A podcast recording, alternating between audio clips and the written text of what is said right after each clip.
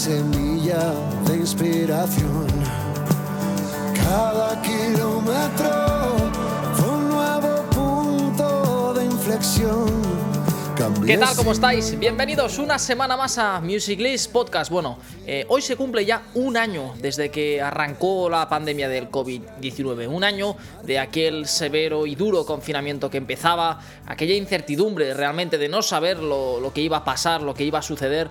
Y un año después, pues es cierto, seguimos en pandemia, seguimos eh, sin disfrutar de la vida eh, como estábamos acostumbrados antes, pero poco a poco parece que las cosas van mejorando, que la luz al final del túnel se empieza a ver y esperemos que esto sea solo el principio de la recuperación y de la vuelta a la normalidad. Y el programa de hoy es un ejemplo de cómo irán las cosas, cómo está evolucionando todo. Y lo veréis enseguida porque os hablo de, esto. Un ejemplo, lo tendremos eh, en breve. Hoy tenemos el programa muy cargado, lleno de actualidad, entrevistas, novedades. Eh, vamos por partes. En primer lugar, tenemos una charla con uno de los grupos referencia en el panorama del rock alternativo de nuestro país. Han lanzado su sexto álbum de estudio y están de presentación.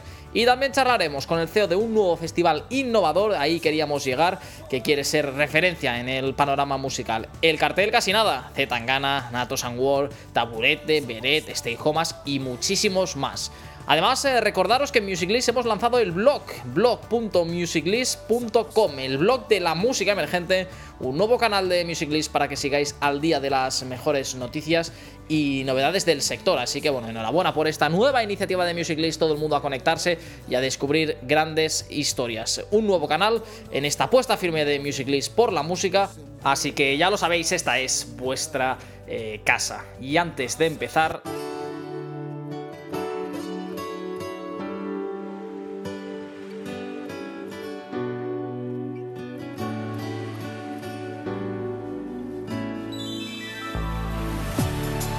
Estamos en una semana muy triste, muy dura, un mes en el que nos ha dejado Alex Casademun, el ex concursante de la primera edición de Operación Triunfo, falleció tras un accidente de tráfico con solo 39 años de edad. Alex fue uno de los concursantes más carismáticos, uno de los artistas que triunfaron en aquella exitosa edición del talent show musical, aquellos pioneros que cambiaron la música en nuestro país y lamentablemente nos ha dejado antes de tiempo. Desde aquí, desde Music List, le queremos dedicar este programa. Un abrazo muy fuerte para toda la familia, amigos, eh, seguidores y este programa, Alex, va por ti. Y aunque me digas que ya es para ti, y aunque seas mi amigo.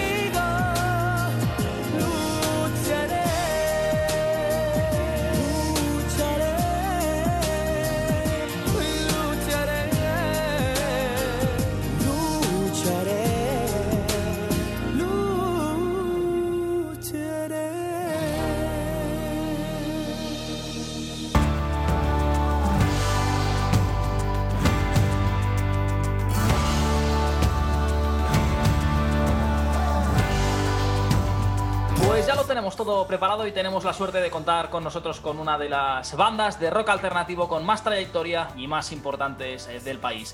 Ellos son The Berries, Vizcaya y el pasado 26 de febrero lanzaron su sexto álbum de estudio, se dice pronto, estamos hablando de Shinova y ya nos escucha el vocalista del grupo, Gabriel eh, de la Rosa. Gabriel, ¿qué tal? ¿Cómo estás?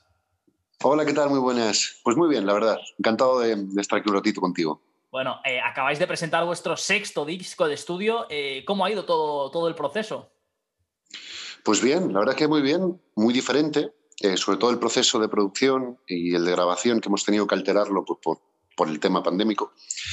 Pero si lo miramos por el lado positivo, que siempre hay que buscarle el lado más luminoso a todas las cosas, pues ha sido un, disco en el que hemos aprendido muchísimo, ¿no? quizá más que, en otros trabajos, pues porque la situación así lo requería y, y ha sido muy enriquecedor, la verdad. Em, es un disco que lo empezasteis antes de la pandemia, pero sin duda tiene canciones y, letras que hacen referencia ¿no? también a, este, a esta etapa que hemos vivido. Sí, bueno, dos. Dos canciones. Eh, Torre de Naipes y Te debo una canción. Torre de Naipes, pues creo que es, la escribimos en abril sería finales de marzo, abril, cuando, cuando, la, cuando y al final entró en el repertorio del disco y después esta Te debo una canción que nace pues eh, todas las emociones, esas sensaciones que hemos tenido a lo largo de, toda esta temporada y que seguimos teniendo, ¿no?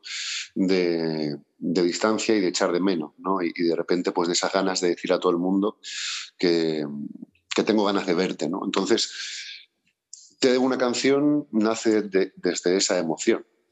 Y es también un poco un homenaje, ¿no? A todos vuestros fans, eh, esta, este Te debo una canción. Bueno, a los fans, a la familia, a, las amigas, a los amigos, a, toda esa gente que, que siempre hemos tenido cerca y que, quizá no hemos valorado el día a día, ese café, ese, ese abrazo al despedirse, ¿no? Hasta mañana. Pues cosas tan sencillas que eran cotidianas, pues de repente no están. Y ya no solo los fans, por supuesto, o sea, decir, fans, o sea, la palabra que siempre me parece incluso pretenciosa, ¿no? Como que está bien, pero que al final, joder, es que como vamos a cada sitio, ¿no? Y, nos ha pasado en los últimos años. En cada sitio tenemos una casa, ¿no sabes? Incluso estando lejos de, nuestro hogar, llegas a Andalucía, llegas a Extremadura, a Galicia, a Cataluña, a Madrid, y te encuentras en casa, ¿no? Entonces, quizá no es fan, sino es como esa, esa familia esa familia, exactamente, que nos hemos ido encontrando en este tiempo, ¿no? Pues sí, pues les hemos echado mucho de menos, claro. Em, eh, Gabriel, a nivel musical, para el que todavía no, haya escuchado vuestro nuevo trabajo, eh, ¿muy diferente a vuestro estilo o habéis mantenido bastante vuestro patrón? ¿Cómo definirías un poco en, términos musicales eh, vuestro nuevo disco? Bueno, nuestra incursión en el reggaetón es nada, broma, sí, seguimos siendo nosotros. Claro, al final somos los, cinco mismos tíos que hacemos canciones desde hace tiempo, ¿no? Y, tenemos, creo que hemos encontrado una manera de expresarnos. La música de expresión y, esta es nuestra manera de decir cosas. Eh, sí es verdad que ha habido una vuelta a tuerca grande, ¿no?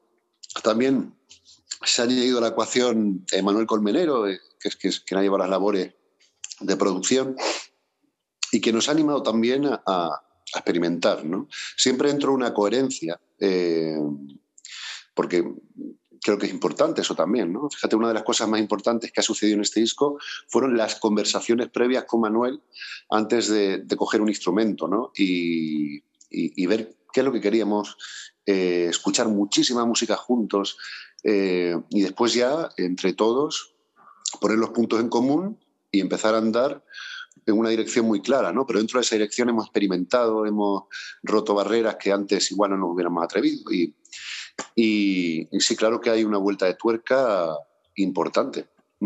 Eh, vosotros, Gabriel, eh, como formación nacéis en el 2008, ahora estamos en el 2021.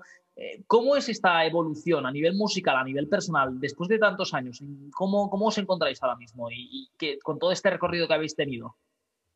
Hombre, como formación, como formación no nacimos en 2008, pusimos un nombre a canciones y éramos dos tíos. Nos encontramos Ander y yo en unos locales de, ensayo. Eh, él tenía su grupo, yo tenía mi grupo, pero después teníamos unas canciones que no, no llegaban a cuadrar en nuestras bandas, ¿no? Y las pusimos en común y fíjate, MySpace. Pues teníamos que subir canciones a MySpace y, y no teníamos nombre. Entonces le pusimos un nombre a esas canciones. ¿no? La banda surgió después, cuando vimos que, que, aquellos temas empezaban a mover de una manera, ¿no? que la gente pues, pues hablaba. Y dijimos, coño, pues estaría bien llevar esto a directo. y, ya pues formamos la banda, aquella primera formación con un estilo completamente diferente. Fíjate, era heavy metal. Bueno, heavy metal.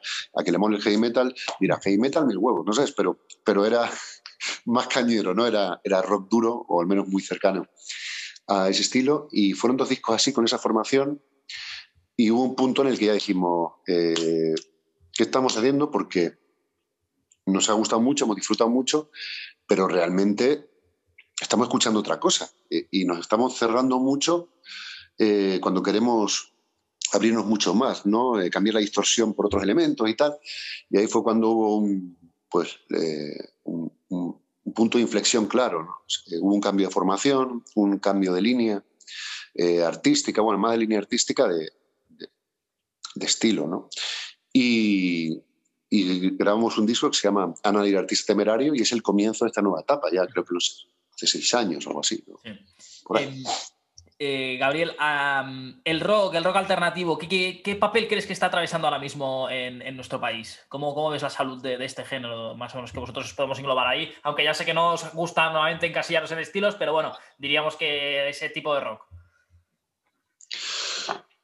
No lo sé. Em, hay algo bonito que, está sucediendo, que igual, pues quizá los más fundamentalistas eh, de los estilos, pues les puede picar o les puede complicar la cosa, y eso también está bien, que es que se están, hablamos antes de romper barreras, pues creo que eso está pasando a nivel global, ¿no? Estamos viendo cómo salen artistas que te mezclan eh, bases que son muy cercanas al trap con, con elementos folk y, de, te estalla la cabeza, pero la canción es buena y, de repente juntando dos cosas que parecían completamente opuestas, eh, se llega a un punto completamente nuevo, a un puerto completamente nuevo y, desde ahí se encuentra y desde ahí se puede encontrar otra dirección y se puede seguir abriendo. ¿no? Creo que, esta globalización, que, es tan bestia en todos los sentidos, eh, está aportando algo bueno a la música, a los estilos, y es que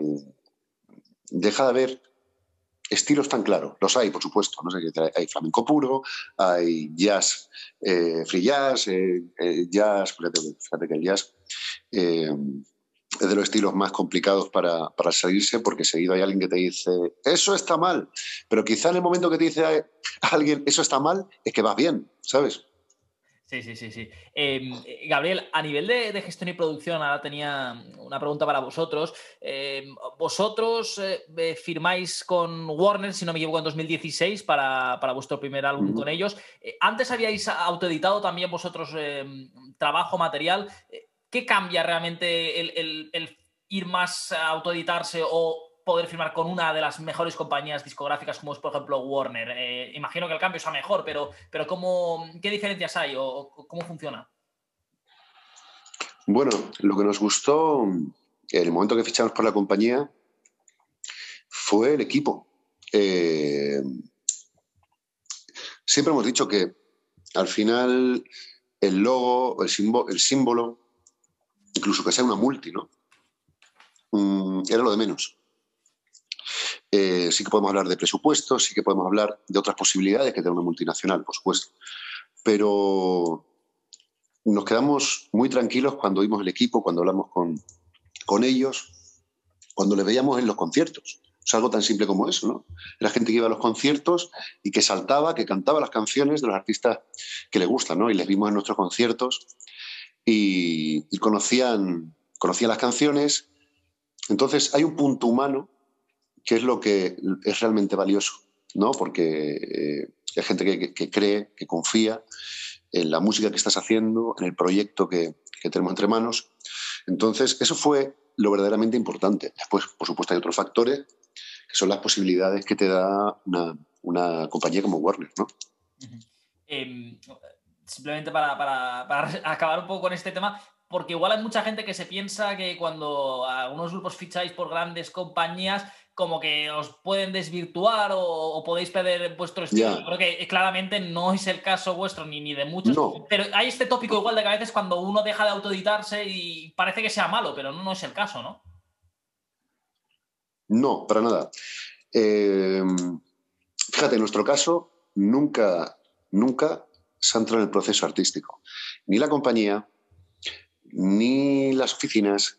Eh, por supuesto, que, su, opinión es súper importante, pero como te decía, al final somos un equipo de trabajo eh, de gente que cree en la música y en las canciones, ¿no? Entonces, por supuesto que hay largas charlas sobre la canción, sobre tal, sobre qué le parece a uno, la opinión de, otra persona, y, estamos entre todos eh, hablando sobre, sobre el disco, sobre las canciones, y eso es un proceso, la verdad, que es muy bonito. Eh, nos, pues nos apoyaron, por ejemplo, eh, en la producción de este disco, ¿no? Eh, pero lo que son las canciones, el proceso artístico, siempre hemos tenido opiniones, pero nadie ha entrado a cambiar absolutamente nada, ni una melodía, ni una letra, ni una guitarra, absolutamente ni una estructura, por supuesto. Entonces, esa libertad siempre la hemos tenido y gracias a Dios, ¿no?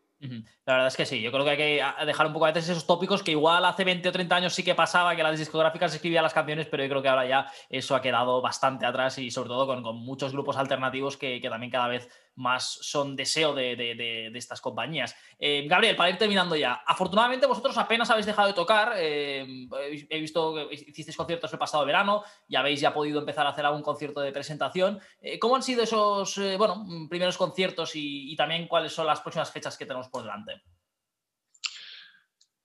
Bueno, empiezo por el final. Las fechas, pues hemos sacado unas cuantas. Otro día, con, el lanzamiento de La Buena Suerte, pues sacamos unas cuantas fechas. Pues está Madrid, Valladolid, eh, Alicante. Y bueno, tenemos todo en redes. O sea, ahí lo tenemos que de memoria, pues no. fatal, fatal, esto fatal. Pero, pero sí que tenemos unas cuantas fechas, están nuestras redes sociales. y la verdad es que está siendo curioso y esperanzador, porque vemos que hay movimiento bastante rápido en cuanto a venta de entradas, mensajes.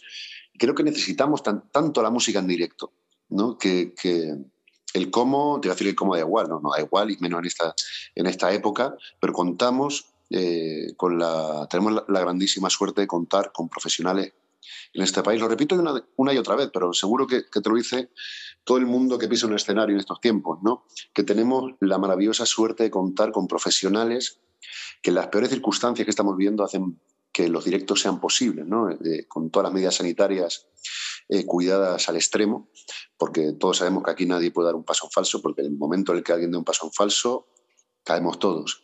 Entonces, hay una conciencia global dentro del sector que está haciendo que todos demos eh, lo mejor de nosotros en 200%.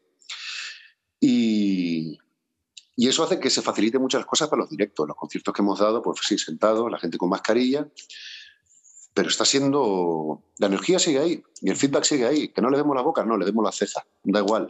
le escuchamos las voces, la música sigue teniendo, ya te digo, esa, energía, esa electricidad en directo y, y está siendo, como te decía, esperanzador. Eh, el otro día decía la, banda catalana, por ejemplo, El Amics de las Arts, que ahora, si más si cabe, hay que darlo todavía más en el escenario para, conseguir contagiar al público. Y bueno, realmente ellos eh, tocaron hace poco en el Palo de la Música y yo creo que lo consiguieron, ¿no? Eh, dar, más energía para que la gente esté más ahí. No digas contagiar. no digas. no. Pues sí, tiene toda la razón. Es que, y encima hay algo también bonito, que es que la gente que va a los conciertos va a la música. O sea, ahora, ¿sabes por qué? Eh, yo qué sé, a todos nos ha gustado ir a un concierto y te, voy, voy a ver a no sé quién, no me gusta, pero me voy a echar la juerga. Eso ahora no está. Entonces, la gente que va se sienta, escucha la música, disfruta de la música, siente la música eh, al 100%, completamente enfocados en lo que están viendo en un escenario, y eso te obliga a lo mejor de ti y que si antes podías tener algún eh, ¿cómo te diría? Algún desliz, ese desliz ahora se va a notar. O sea, que más te vale hacerlo bien, ¿no? Y, hay cierta presión, pero que es una presión, una presión bonita. Correcto, correcto. Ahora estáis ahí bajo lupa pasando examen con todos, eh, con toda vuestra familia, no, no, no fans, eh, familia, como, como decíamos, como decíamos antes. Y Gabriel, ya para terminar, eh, obviamente, eh, bueno, son conciertos diferentes que también son enriquecedores, yo creo, para vosotros los artistas y para, para la gente que viene a veros, que, que, sin duda también, pues bueno, también son entornos más pequeños y también son buenas oportunidades para apreciar bien vuestra, vuestra música, pero seguro que echáis también de menos esos festivales, esos grandes, grandes recintos. Eh, si tú te tuvieras que quedar con un concierto en toda tu carrera, bueno, grande o pequeño, me da igual, ¿cuál ha sido el más especial? O no, tampoco tienes solamente uno igual, ¿eh? Mm. Hay unos cuantos, bueno, que cada, concierto ha sido, ha sido una maravilla, ¿no? Te, diría, los, primeros, conciertos de hace cinco años, si te dijera, todo fue una maravilla, una mentira. O sea, que decir, eh, había, había nosotros implodimos, pero hace cinco años teníamos un, un, concierto de dos personas, ¿sabes? Entonces, maravilla como tal, no. Que después han sido fundamentales para seguir construyendo sobre esos conciertos? Sí, y que estamos agradecidísimos a las personas, a esos dos, a esas diez personas que vinieron eh, aquellos bolos que dábamos, eh, pues agradecidos de por vida, ¿no? Y encima que gente que seguimos viendo ahora y que ya, pues fíjate, ahora son, pues como hablamos de la familia, ¿no? Eh, después, o sea, partiendo de que todos los bolos han sido fundamentales, de que todos han sido imprescindibles, eh, sí que hay momentos claves, ¿no? Eh, la Plaza del Trigo, los, dos escenarios principales del sonorama, el, último price que hicimos en febrero del año pasado, que fue de los últimos bolos que, se, que dimos en, en esa primera mitad eh, del año. Eh, la, primera Riviera que hicimos, incluso aquella Joy que, que, entramos, ¿cuál fue? hace tres, cuatro años, tres, creo, que fue todo muy rápido, fue todo muy rápido. O sea, que recuerdo que en Madrid, el primer concierto que dimos de Volver, había 60 personas eh, y fue junto con Amatria, que fue un gran concierto, me encanta Amatria, pero es que todos venían a ver Amatria. Nosotros eh, teníamos familia que, que vivían en Madrid y vinieron a vernos. Y pasamos en, pocos meses de aquel concierto a hacer una Joy y pocos meses después, o, un año justo después, estar haciendo una Riviera. Entonces todo ha sido muy rápido y, ha habido eh, unos cuantos puntos de inflexión muy claros. Pues La Buena Suerte es el nuevo disco de, de Shinova y como la memoria de Gabriel fallaba un poco, eh, yo recuerdo que shinovarock.es, ahí tenéis toda la, información para los conciertos, las fechas y también supongo que se pueden comprar los discos y, los vinilos, ¿no? Gabriel, que no te he preguntado, no sé cómo está yendo la venta. Sí, sí, sí. De hecho, los vinilos nos comentaron hace dos o tres días que se habían agotado. La primera vez que, agotamos vinilos. Ahora me dirás, claro, porque, porque hicisteis 10. No, se vieron muchos. Es una locura, ¿eh? Lo de los vinilos, el boom que está viendo. Sí, sí. Sí, sí, la verdad es que nos ha sorprendido mucho porque han volado y, me encanta, ¿eh? porque, joder, si, que tengo yo la casa petada de vinilos, que un día me van a echar a mí, porque, porque me encanta, ¿no? Entonces, imagínate qué alegría, un disco como La Buena Suerte, que ha costado tanto, o al menos ha sido tan diferente hasta que ha visto la luz, pues que la gente lo reciba, compre vinilos, que compren discos. Y, aún se puede comprar, claro, se puede comprar y ya está la segunda tanda de vinilos, los CDs en nada también. Entonces, ahí está para, para quien lo quiera comprar, para quien lo quiera escuchar, porque con cariño está hecho. Bueno, bueno, bueno. Pues Gabriel de la Rosa, ahora sí, muchas gracias por, por tu tiempo. Un abrazo también para todos los compañeros de, de, la banda, que sé que estáis estos días también con, con la promoción. Y nada, enhorabuena por, por este nuevo álbum. A disfrutarlo y muchos, muchos éxitos. Muchísimas gracias. Eh, te mando un, abrazo enorme de parte de toda la banda, de todo el equipo de Sinova y ganas de verte sin pantalla por medio. No está mal que los mejores momentos sean los que están por llegar. Que no se agote la fe y que la suerte nos venga a buscar. Fantástica esta charla que hemos podido tener con uno de los grandes grupos de nuestro país, con Shinova. Y este mes en las novedades musicales tenemos Cuentos Transoceánicos de Juan Torresi y Giulio Romagnoli. Yo no te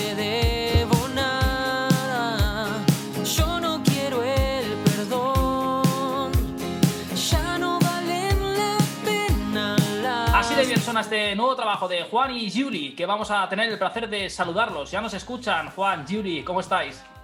¿Qué tal? Un placer. Hola, ¿cómo andan? Bueno, contadme, nuevo álbum, eh, Cuentos Transoceánicos, eh, lo acabáis de lanzar. Eh, ¿Cómo ha ido esto, estos meses de composición y ahora desde, desde este lanzamiento? Sí, dale, dale vos, Juancito. Que la verdad que es súper, es un disco que, que, hicimos en colaboración y que, que, fue una experiencia nueva para los dos el punto de ni, terminar de ser banda, ni terminar de ser solista, sino que dos solistas se unan para un proyecto. Eh, y sin embargo fue un trabajo súper placentero, eh, fluyó muy bien, o sea, no, como que se dio todo muy natural.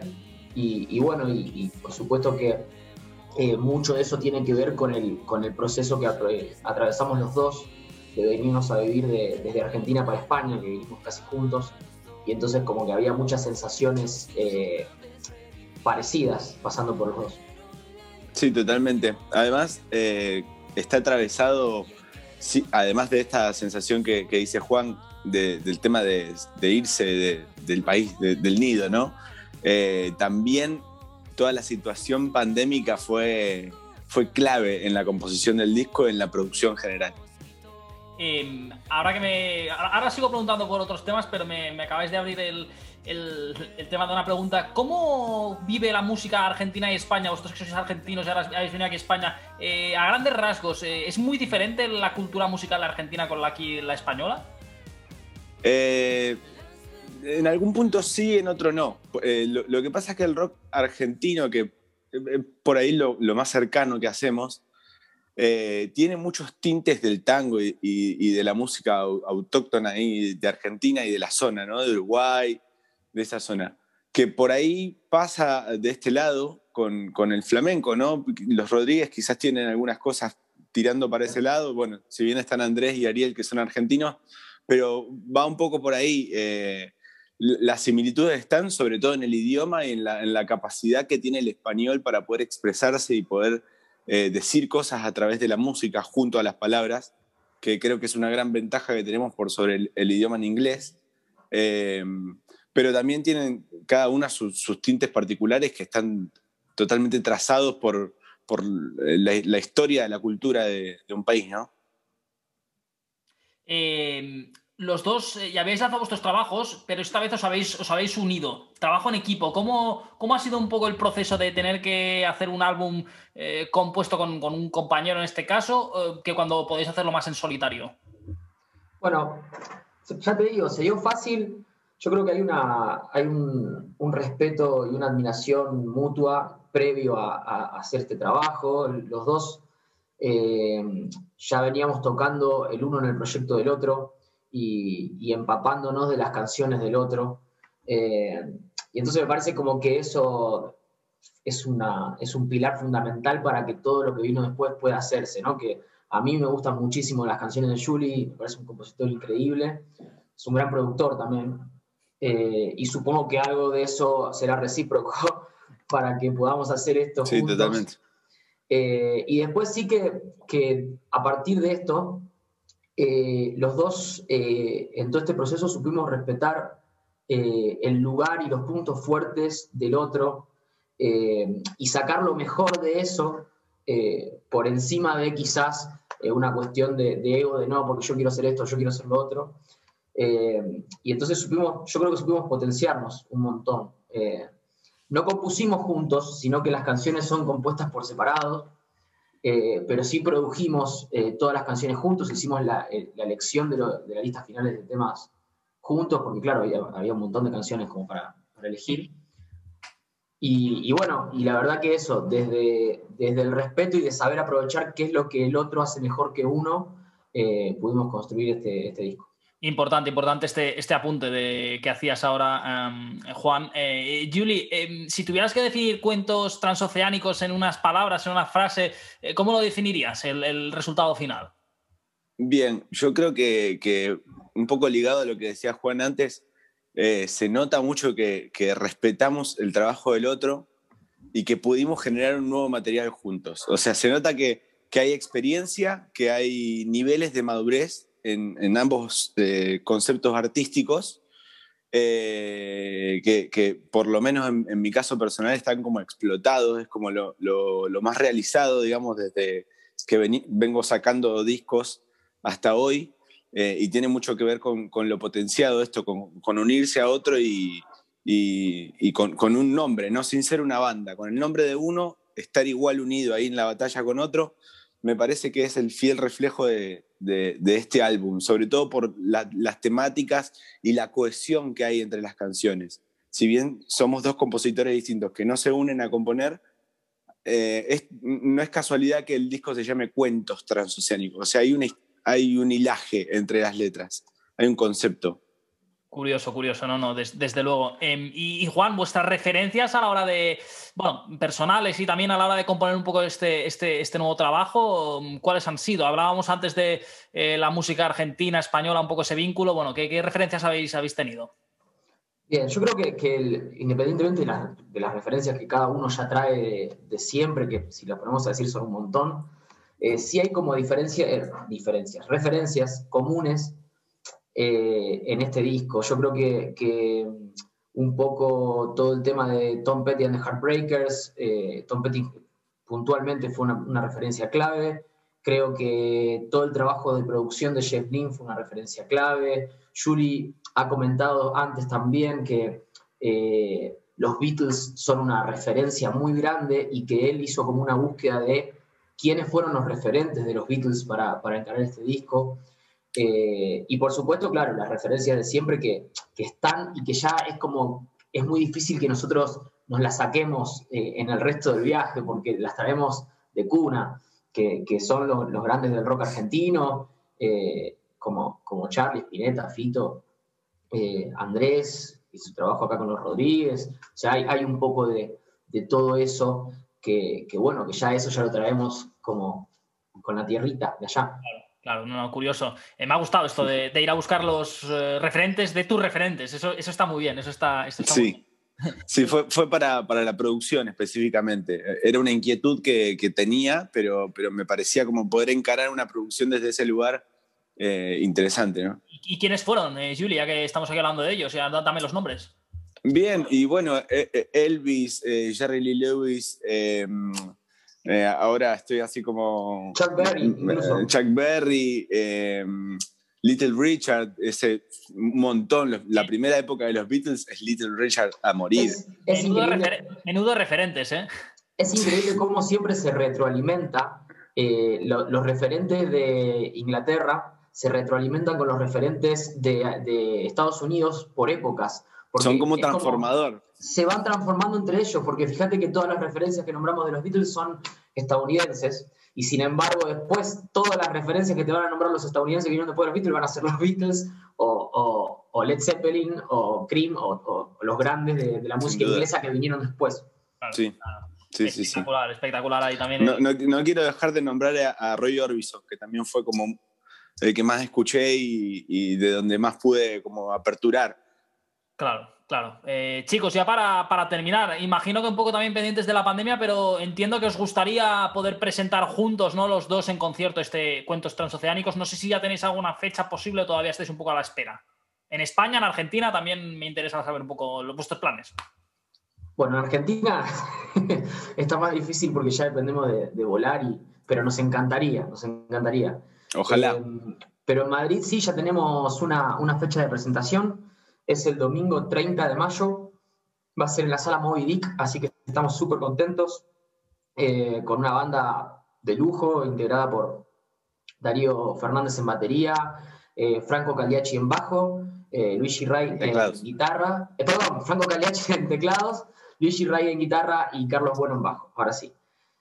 Así que nada, contentos porque la verdad que en, una, en un momento complejo para, para estas cosas, enseguida pudimos, tuvimos así la, la, la, el ofrecimiento de la Moby Dick y nada, contentos porque es una sala, una sala muy linda. Una, una sala muy emblemática, claro que sí. Eh, para conseguir entradas para ese concierto, ¿dónde, dónde se pueden conseguir? Eh, la vamos a colgar en Entradium eh, acá en los próximos días. Supongo que cuando salga el podcast ya estarán, ya estarán colgadas. Perfecto, pues eh, Juan, Julia, ha sido, ha sido un placer eh, charlar con Igualmente. vosotros. Ese nuevo álbum, Cuentos Transoceánicos, esa eh, composición, esa unión entre, entre los dos eh, artistas, Juan Torres y Juli eh, Romagnoli. Ha sido un placer charlar con vosotros, muchos éxitos y estaremos atentos ahí a finales de mayo para ese, para ese concierto. Muchas gracias. Muchas gracias. Nos hizo una vez revivir, pero la ilusión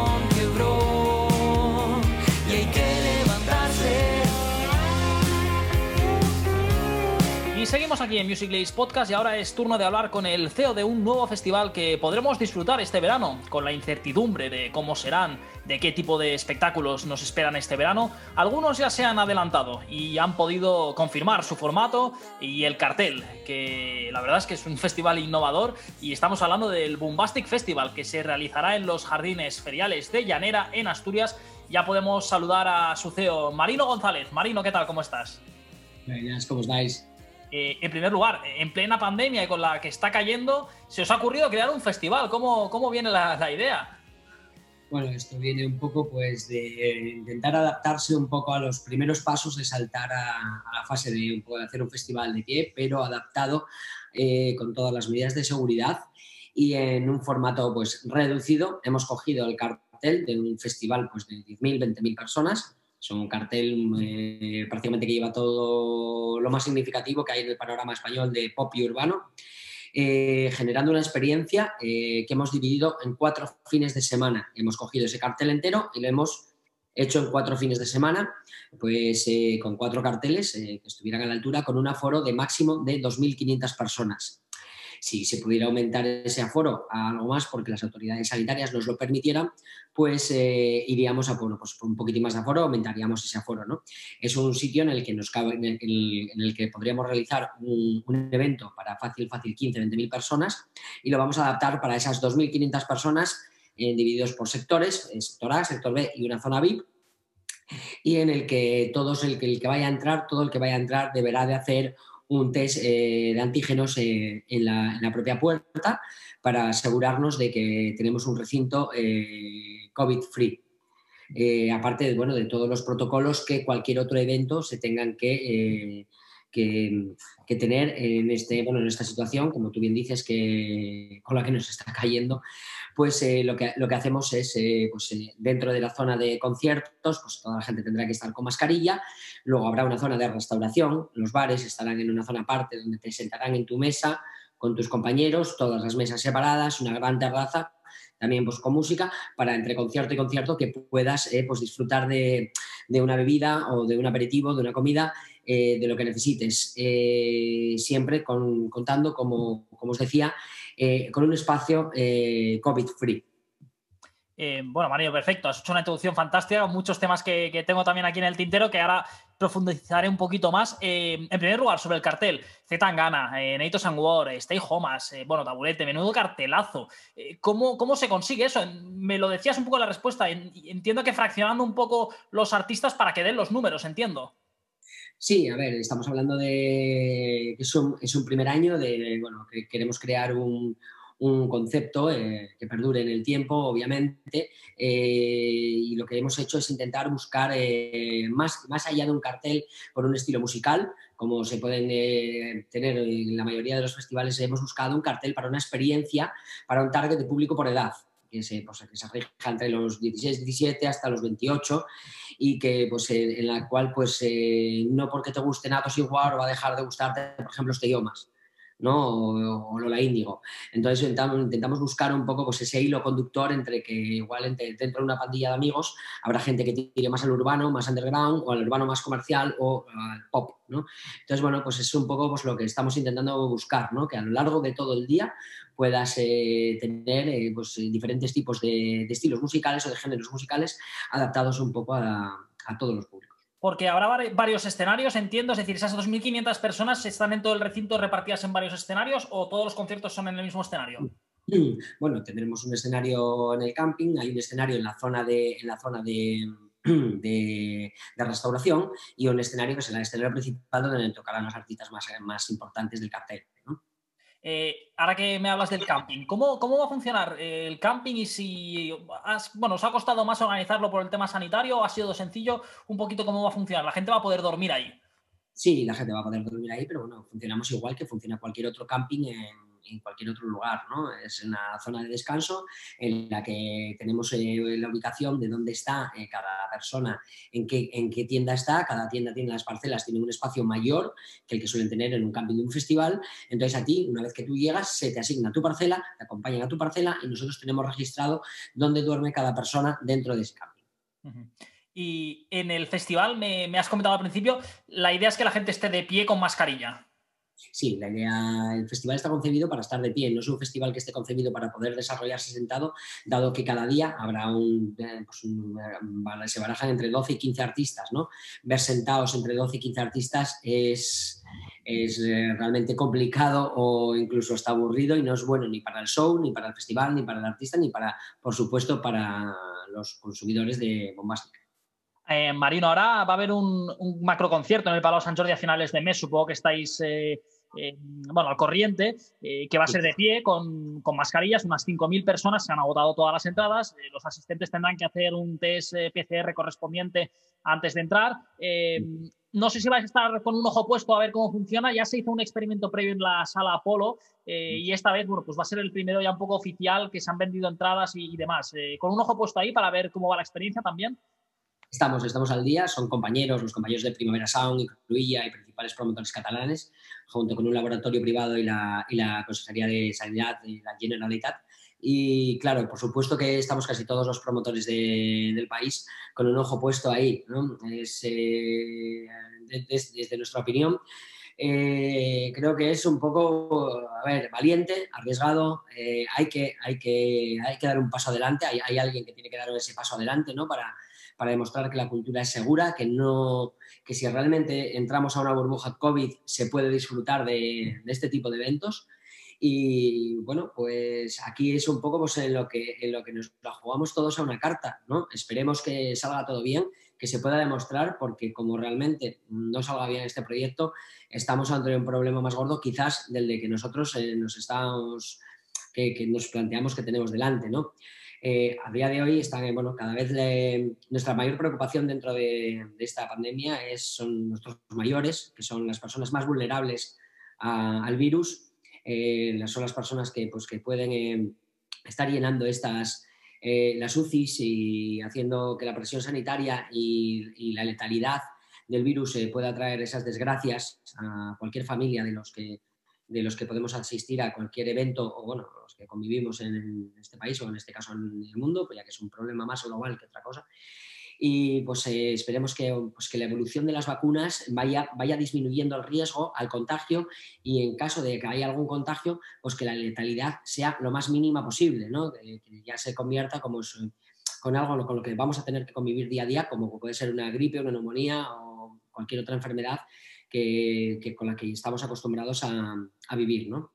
Eh, Marino, ahora me contabas que esto también estás en contacto con los diferentes compañeros y promotores eh, catalanes. Como sabrás, bueno, el Primavera Sound ha anunciado que tiene que posponer la edición, cancelarla al próximo año. Eh, entiendo que es por un tema de cifras, obviamente, que ellos sí que necesitan grandísimos aforos. En vuestro festival, claro, estamos hablando de 2.500 personas al día, cuando en el concierto este que se va a celebrar en marzo van a haber 5.000, es decir, el doble. Así que estamos hablando de un aforo el vuestro bastante más reducido. No sé qué valoración haces de que grandes festivales como el Primavera haya tenido que, que ya adelantarse con tiempo, decir, mira, lo dejamos para el año que viene. Y el resto de festivales también de más nivel, bueno, Crudilla, eh, igual el Mad Cool, no sé, estos también si crees que lo tienen fácil o complicado para poderlos celebrar. Es un sentido común, ¿no? Nosotros nos sentemos un poco como la parrilla de salida a la vuelta a la normalidad, con un aforo muy reducido, insisto, con la burbuja COVID, y nosotros somos 2.500 personas. Como bien dice, se va a hacer una prueba ahora con 5.000 personas de pie, eh, haciéndoles su rastreo pertinente para saber si estos, este tipo de eventos como el nuestro son viables. Entonces, eh, hacerlos de pie, ¿no? Porque hacerlos sentado creo que tenemos todos eh, prácticamente, una, una- prácticamente una garantía. Y así el año pasado pudimos hacer eventos eh, de sentado, como bueno, nosotros eh, hacemos, eh, programamos también Metrópoli en Gijón. Eh, bueno, pues, y, y numerosos ciclos que se hicieron el año pasado, pues ya se pudieron hacer, eh, demostrando que en los, en los eventos de, culturales como conciertos de sentado no hubo ningún brote eh, que, se haya detectado, eh, como en otros sectores, pero, pero lo que podemos tener claro es que eh, hacer un festival ahora mismo de 10.000 personas, 20.000 personas, de cara a este verano, el sentido común nos dice que no hay viabilidad ninguna para poder desarrollarlo. ¿no? En el punto en el que estamos, nos encontramos a mediados de marzo, julio, es el verano, está a la vuelta de la esquina y tener, y tener la garantía, la venta de entradas, el desarrollo y todos los protocolos a realizar eh, para, para- para- con, con seguridad. A esto te dice que esas grandes cantidades eh, de público no, no- no son seguras ¿no? todavía. Desde luego, Marino. La verdad es que tenemos muchas, muchas ganas también de disfrutar de conciertos de pie, que ya, bueno, hemos ido a, a varios sentados. Está bien, pero bueno, también tenemos ese gusanillo también los, bueno, los aficionados y, y también los, los periodistas. Eh, Marino, ya para, para ir cerrando, comentabas el tema del test de antígenos. Entiendo que va incluido en el abono. Vosotros, cuando la persona con el abono llega a la puerta, le hacéis el test de antígenos sin, sin coste extra, ¿eh? En principio vamos a hacerlo sin coste extra, sí, estamos eh, hablando con la Consejería de Sanidad para que nos, nos eche un cable en todo esto eh, y de haber un coste, será un coste no significativo de 3-5 euros básicamente por toda la, o sea, todo lo que tengamos que hacer. Pero nuestra primera idea es no repercutírselo al cliente, dado que bueno, la situación y el cliente ya hace bastante esfuerzo en, en apoyar este tipo de eventos y por nuestra parte yo creo que tiene que estar un poco, pues poner todo de nuestra parte. O sea, eh, si no cubrimos el 100%, cubriremos casi todo el coste de, de todo esto, porque hay que tener también en cuenta pues, eh, quién te hace el test, que tiene que ser gente titulada, enfermería, eh, médicos, eh, más luego todo lo que es el sistema, el sistema de, de control de accesos, para que tú una vez que, una vez que tú, porque la gente se hace el control, se hace, el control en un, sitio, pasan a una zona estanca, en esa zona estanca están esperando a que les den por, medio de una aplicación que dicen que tu, entrada es válida y ese es el momento en el que tú puedes acceder al festival.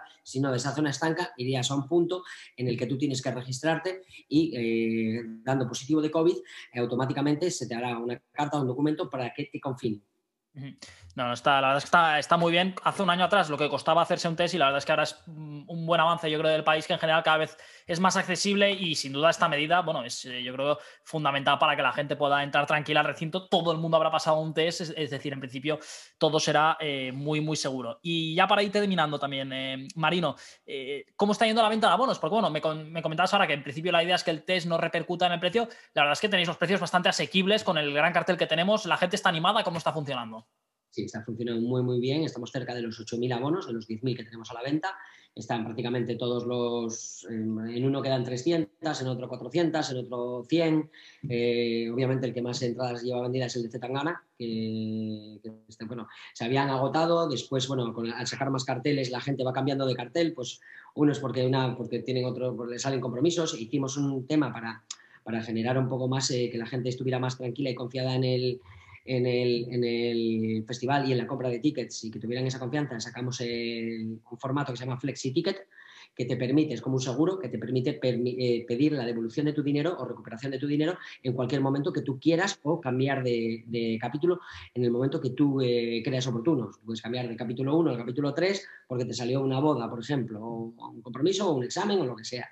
Entonces tú puedes cambiar de capítulo por si quieres ir a otro, a otro fin de semana entonces, bueno, pues estamos eh, intentando generar esa confianza, recuperar un poco el público que teníamos, que tengan otra vez esa ilusión, eh, al igual que tenemos nosotros, por disfrutar otra vez de los festivales y que el año que viene pueda ser un gran festival desde luego. Eh, Marino, ya la última. Eh, por curiosidad, sin entrar de fondo en los números, pero los grupos eh, con todo el tema del COVID y demás, estos grandes artistas que vais a traer, también son conscientes y igual ha bajado un poco el caché de lo que solían cobrar o se han mantenido y habéis podido eh, hacer? Porque el año pasado, hablando con promotores, eh, todas las iniciativas que se hicieron el año pasado, eh, te hablo aquí en Cataluña, pues del Festival de Pedralbes, el Cruilla, me decían que los números salían muy justitos por las reducciones de aforo, pero que les valía la pena por dar los trabajos. Eh, por curiosidad, ¿los grupos también están mentalizados y conscientes de la situación? Los grupos están mentalizados y conscientes de la situación, de la misma manera que mantenemos un equilibrio entre que se puede hacer de esto y que, y que, y que, y que luego, por ejemplo, seamos todos conscientes de que se puede, por ejemplo, suspender en cualquier momento porque no sabemos, estamos, dependemos de una situación que es un poco extraña y nueva para todos, ¿no? Aunque ya vamos a por el segundo año, este año, bueno, pues entendemos que va a ser todo más flexible. Obviamente el año pasado los cachés eran otros, por decirle, la circunstancia era otra.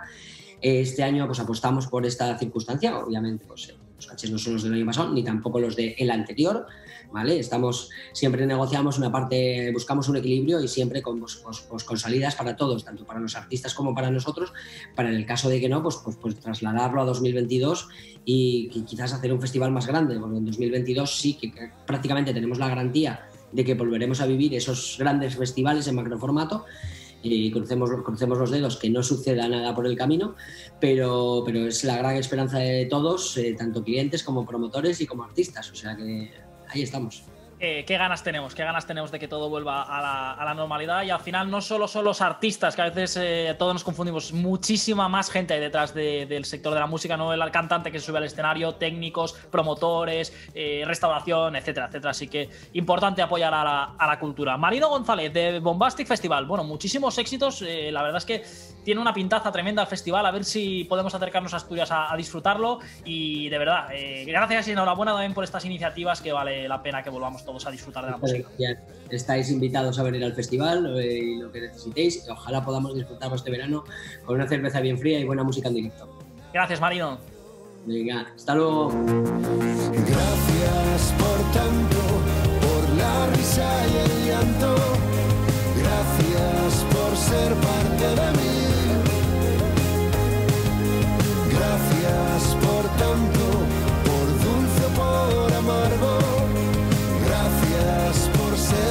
Gracias por tanto, este te debo una canción de Shinova, este nuevo álbum, pues con este temazo que además fue compuesto eh, en el confinamiento como un gesto, como un guiño, ¿no? A todos esos fans, a todos esos seguidores, a toda esa familia, como bien eh, le denominan eh, nuestros amigos de Shinova, eh, pues una canción muy bonita, muy emotiva, con la que queremos cerrar hoy, cumpliendo este primer año de, de pandemia de COVID-19. Esperemos que cada vez quede menos. Y bueno, por eso hemos charlado también con Marino González, el CEO del Bombastic Festival, y nos ha contado este festival que ya está todo preparado, todo a punto, con estas medidas anti-COVID en Asturias. Así que bueno, desde luego que animaros a todos a disfrutar de la música en directo y de los festivales que seguro que programarán y habrán este verano en nuestro país. Bueno, muchos protagonistas, mucha música. Recordad que nos podéis seguir en el nuevo blog de Musiclist, blog.musiclist.com y como siempre también en las redes sociales. Un programa más, ha sido un auténtico placer. Volvemos muy pronto con mucho más Musiclist Podcast. Hasta entonces, un saludo de Bruno Balleste. Gracias por ser parte de mí, por ser parte de mí.